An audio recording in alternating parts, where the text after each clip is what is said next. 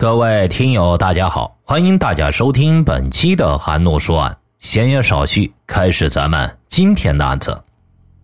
上世纪八十年代，上海新肇州路幺三四零号是中国船舶总公司七零八研究所的一间临时住房。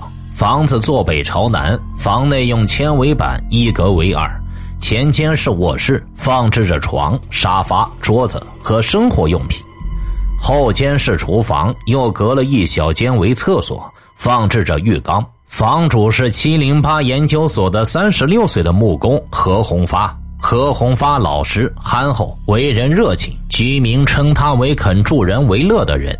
谁家有些什么木工杂活他随叫随到，而且实行三包。一九八八年六月二十四日凌晨，何红发被人残暴的杀死在屋内的床上。然后，他的尸体被肢解成三十多块，放进汤锅内蒸煮。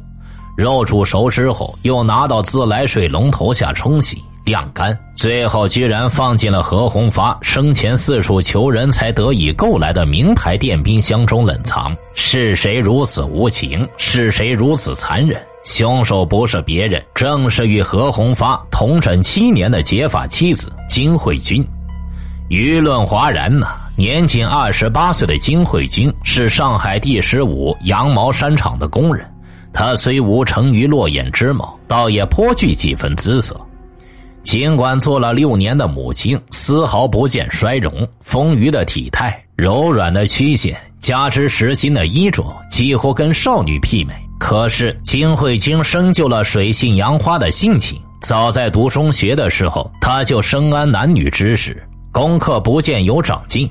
成绩每况愈下，连技校、职校的文凭也没混上。后来还是母亲退休，让出了位置，他才有机会顶替进了工厂。一九八一年，何鸿发经邻居介绍认识了金慧君。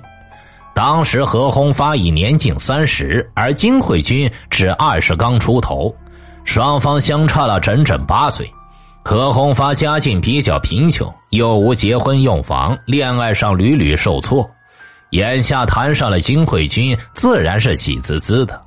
只要金慧君不开回头车，他是绝对不会再有另一个心眼的。有了一个大哥哥的百般疼爱，金慧君呢也就心满意足了。在他眼里，何红发身体壮实，充满男性的阳刚之气，而且忠厚老实。是一个可以信赖和依靠的理想丈夫。同年，他们结了婚，婚礼办得够体面。鉴于何鸿发属大龄青年新婚，单位上同意照顾，让他们住进了七零八所搭建在新赵州路上的临时住房，等新楼落成后再行分配。一年后，金慧君生了一个儿子，何红发整日乐得嘴都合不拢。月子里把金慧君调养的舒舒服服，歇下手来就抱儿子，忙得其乐融融，还经常去岳父母家探望二老，以尽女婿之责。岳母胡小妹逢人便夸：“哎，我这女婿啊，可比儿子待我都好。”光阴似箭，这些年来，他们也像其他的普通家庭一样，既有恩恩爱爱、甜甜蜜蜜，也有争争吵吵。打打闹闹，说怪不怪，生活本来就是如此。话又得说回来，为经济吵嘴，为生活琐事打架，都能在片刻之间化作过眼云烟，唯独不能在性的关键问题上犯忌讳。中国的男人是不能容忍妻子与别的男人同床共枕的，其他任何事情都能够宽容。何鸿发以前不计较，因为那时在恋爱，而仅仅只是传闻，并无真凭实据。而今他是丈夫，理所当然的要剥夺妻子的性自由。偏偏金慧君对这大是大非的问题不以为然。很快的，他跟同厂一名男性职工搞上了。事情败露后，何鸿发怒不可遏，非要好好教训教训他不可。然而何鸿发奉行的是家丑不可外扬，他深知金惠君的秉性，万一他不服管教，事情吵闹出去，周围邻居都是七零八所的同事，以后他的脸面该往哪搁？于是他采取了关门规劝的方法，说服金改邪归正。没想到何鸿发的宽大处理丝毫没有感动妻子。金惠君脸无愧色的反唇相讥：“你要是有本事啊，也出去弄个；没本事就只好在家里吃醋，没出息。”这一来，何红发是真的被激怒了。他本来就拙嘴笨舌，原本打算数落妻子几句，心想他不吭声，低头认下错，事情也就过去了。哪晓得他连一句话都不肯吃亏，好像做错事的不是金慧君，而是他何红发。何红发再也顾不上防扩散了，气不打一处来，举手朝着金慧君的脸上就甩了几巴掌。金慧君怎肯轻易就范，不堪示弱的扑上来乱抓乱咬。何鸿发脑急失手，一拳打断了金慧君胸前的一根肋骨。金慧君趁机躺在地上撒泼，哈，你打你打，我就跟你没完了！而且滚在地上，故意把事情闹大。何鸿发镇住了，摸摸自己的拳头，看着痛苦的妻子，想想真是懊悔。毕竟是夫妻嘛，他怎么经得起自己做木工活的拳头打击呢？一种怜香惜玉的感觉油然而生，他弯下腰去搀扶起金慧君。口中一个劲儿的赔不是，结果还是何红发认了错，这件事就这样不了了之了。何红发是做梦也不会想到，他这一拳会给他日后带来杀身之祸。何红发有个远房外甥，名叫王阿根。王阿根虽说是晚辈，可年纪却比何红发还长一岁。一九八一年九月，王阿根因犯抢劫、盗窃罪，被上海市虹口区人民法院判处有期徒刑七年半。在市郊劳改农场服刑期间，王阿根有悔过自新的表现，主动接受改造，多次受到劳改部门的表扬。后经过劳改农场所在地上海县人民法院裁定，提前一年半被释放。释放后的王阿根工作没有着落，终日闲荡在社会上。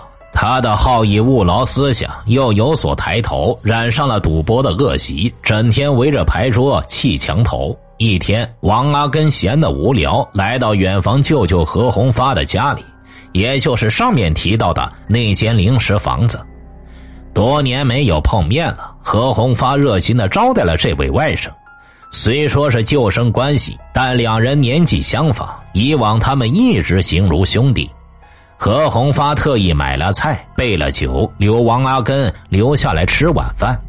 金惠君自然尽起了主妇职责，厨房内的活计他一人揽下了。席间，救生两海阔天空的谈起了龙门阵。金惠君做完饭菜，坐在一旁听王阿根绘声绘色的描述各类犯人的犯罪事迹。他恨不得王阿根在一夜之间把六年的劳改生活全部倾倒出来，让他听个够。王阿根为自己能够提前释放自豪，值得自豪，悔过自新，总会受到鼓励的。何红发也为此而感到欣慰。而该欣慰，谁不愿意自己的亲人能够改邪归正呢？金慧君不这么看，他不认为王阿根吃过官司是污点，更无反感，反而把王阿根看作是一个生活经历丰富、曲折坎坷而又充满刺激的人。他频繁的给王阿根斟酒夹菜，催促他讲那些男盗女娼的故事。金慧君睁着一双媚人的眼睛，时不时的盯着王阿根，无所顾忌，撩拨着王阿根这个年近不惑而又曾度过六年苦行僧生活的男人的心。王阿根的眼睛走了神。起初，他不敢多看金慧君，尽管他年纪轻，比自己小得多，论辈分还是自己舅妈，他也不敢往深处想，对舅妈产生邪念，那岂不就是乱伦吗？可酒过三巡，金慧君的眼睛仍然是如此大胆。王阿根便借着酒兴，仗着醉意，嘴里虽说着天方夜谭，眼睛却开始仔细打量起金慧君来。个子不高不矮，身材不胖不瘦，穿一件白丝绸的短袖衫，闪闪发光，套一条宽松裤，线条明快。虽然不施粉黛，皮肤倒是白白嫩嫩。一头烫卷过的长波浪披在颈上，像一个不曾出嫁过的姑娘一样，有一种非凡的魅力。这一晚，王阿根留宿在何红发家。打这以后，王阿根的灵魂好像丢在了这间房里。他经常有事无事来到这里。何红发不在家时，他都来跟金慧君谈天说地。陪他消闲解闷。后来他专见何红发不在家时来跟金慧君打打闹闹。他对金慧君倾吐着爱慕，金慧君向他发泄着对何红发的不满。干柴碰烈火，拥抱接吻已经远远不能满足他们的欲望，只是苦于一直没有机会。然而机会终于来了。一九八八年二月的一天，金慧君兴奋的告诉王阿根：“明天我请个病假。”言外之意呀，早已从眼神中传递了过去。王阿根是惊喜的手舞足蹈。第二天上午，王阿根打了个电话给金慧君：“你马上出来一趟。”一会儿，金慧君浓妆艳抹的赶往了新闸路上的一个房间内。王阿根从金慧君身上尝到了甜头，一发而不可收拾，三天两头就来找金慧君。金慧君则是来者不拒，病假条也越来越多。后来索性就不上班了，他把上班的场所转到了新闸路，在这间斗室里可以经常看到他们进出的身影。这对男女正在编织一个罪恶的梦。自一九八八年三月份起，金慧君每次都要照例来催问他：“阿根，我上次跟你说的事儿怎么样了？”“呃，什么事儿啊？”王阿根是故意装糊涂。“我跟他离婚，你又不同意，总不能一直这样偷偷摸摸下去吧？”“呃，是啊，我也在想该怎么办呢。你要是再想不出办法，那我就不理你了。”金慧君发出了最后通牒，王阿根不情愿就这么失去他，他猛地甩掉烟头，咬咬牙，要不然咱们弄了他，弄了就弄了，有什么可犹豫的？金慧君轻描淡写的答道：“这娘们的心够狠呐。”王阿根在心里一惊：“那你什么时候动手啊？你你这么急做啥呀？”这种事情怎么急得来？要等机会。春节放假三天，周围领导大多都出门串亲戚，事情做起来到时候才方便呢。王阿根被逼得有些喘不过气来。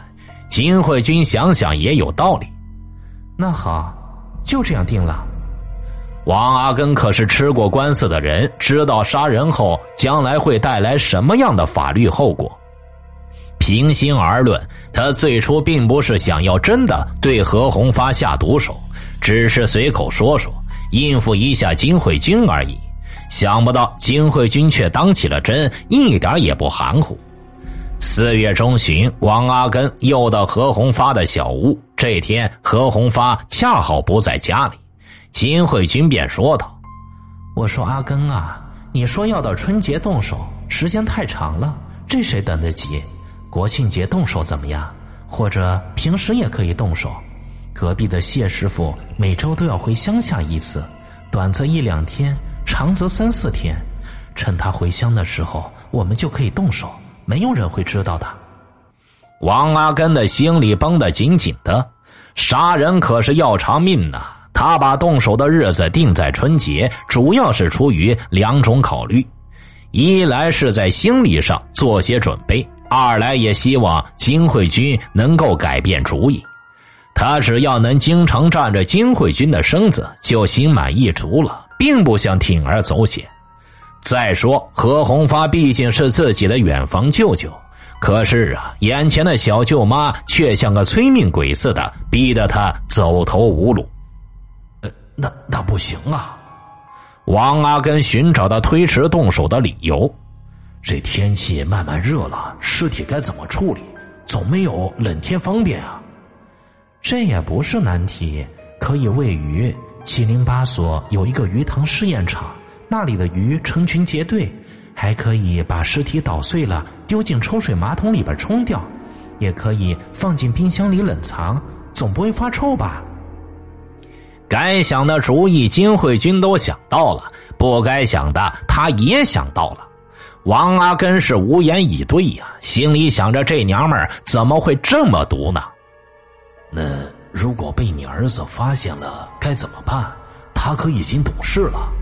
王阿根又担心的问道。金慧君淡淡说道：“弄点安眠药给他吃下睡觉，保管没事儿。唉，万一事情要是败露了，我们就只有脑袋分家了。”说完，王阿根有些恐惧的搂住金慧君。经过反反复复的密谋策划，金慧君和王阿根终于决定于一九八八年六月二十三日晚上动手。由于这个案子的篇幅比较长，咱们呢要分两个部分为大家呈现。听大案要案，观百态人生。我是说书人韩诺，关注我，了解更多精彩答案。好了，这期案子暂时为大家讲到这儿，咱们下期再见。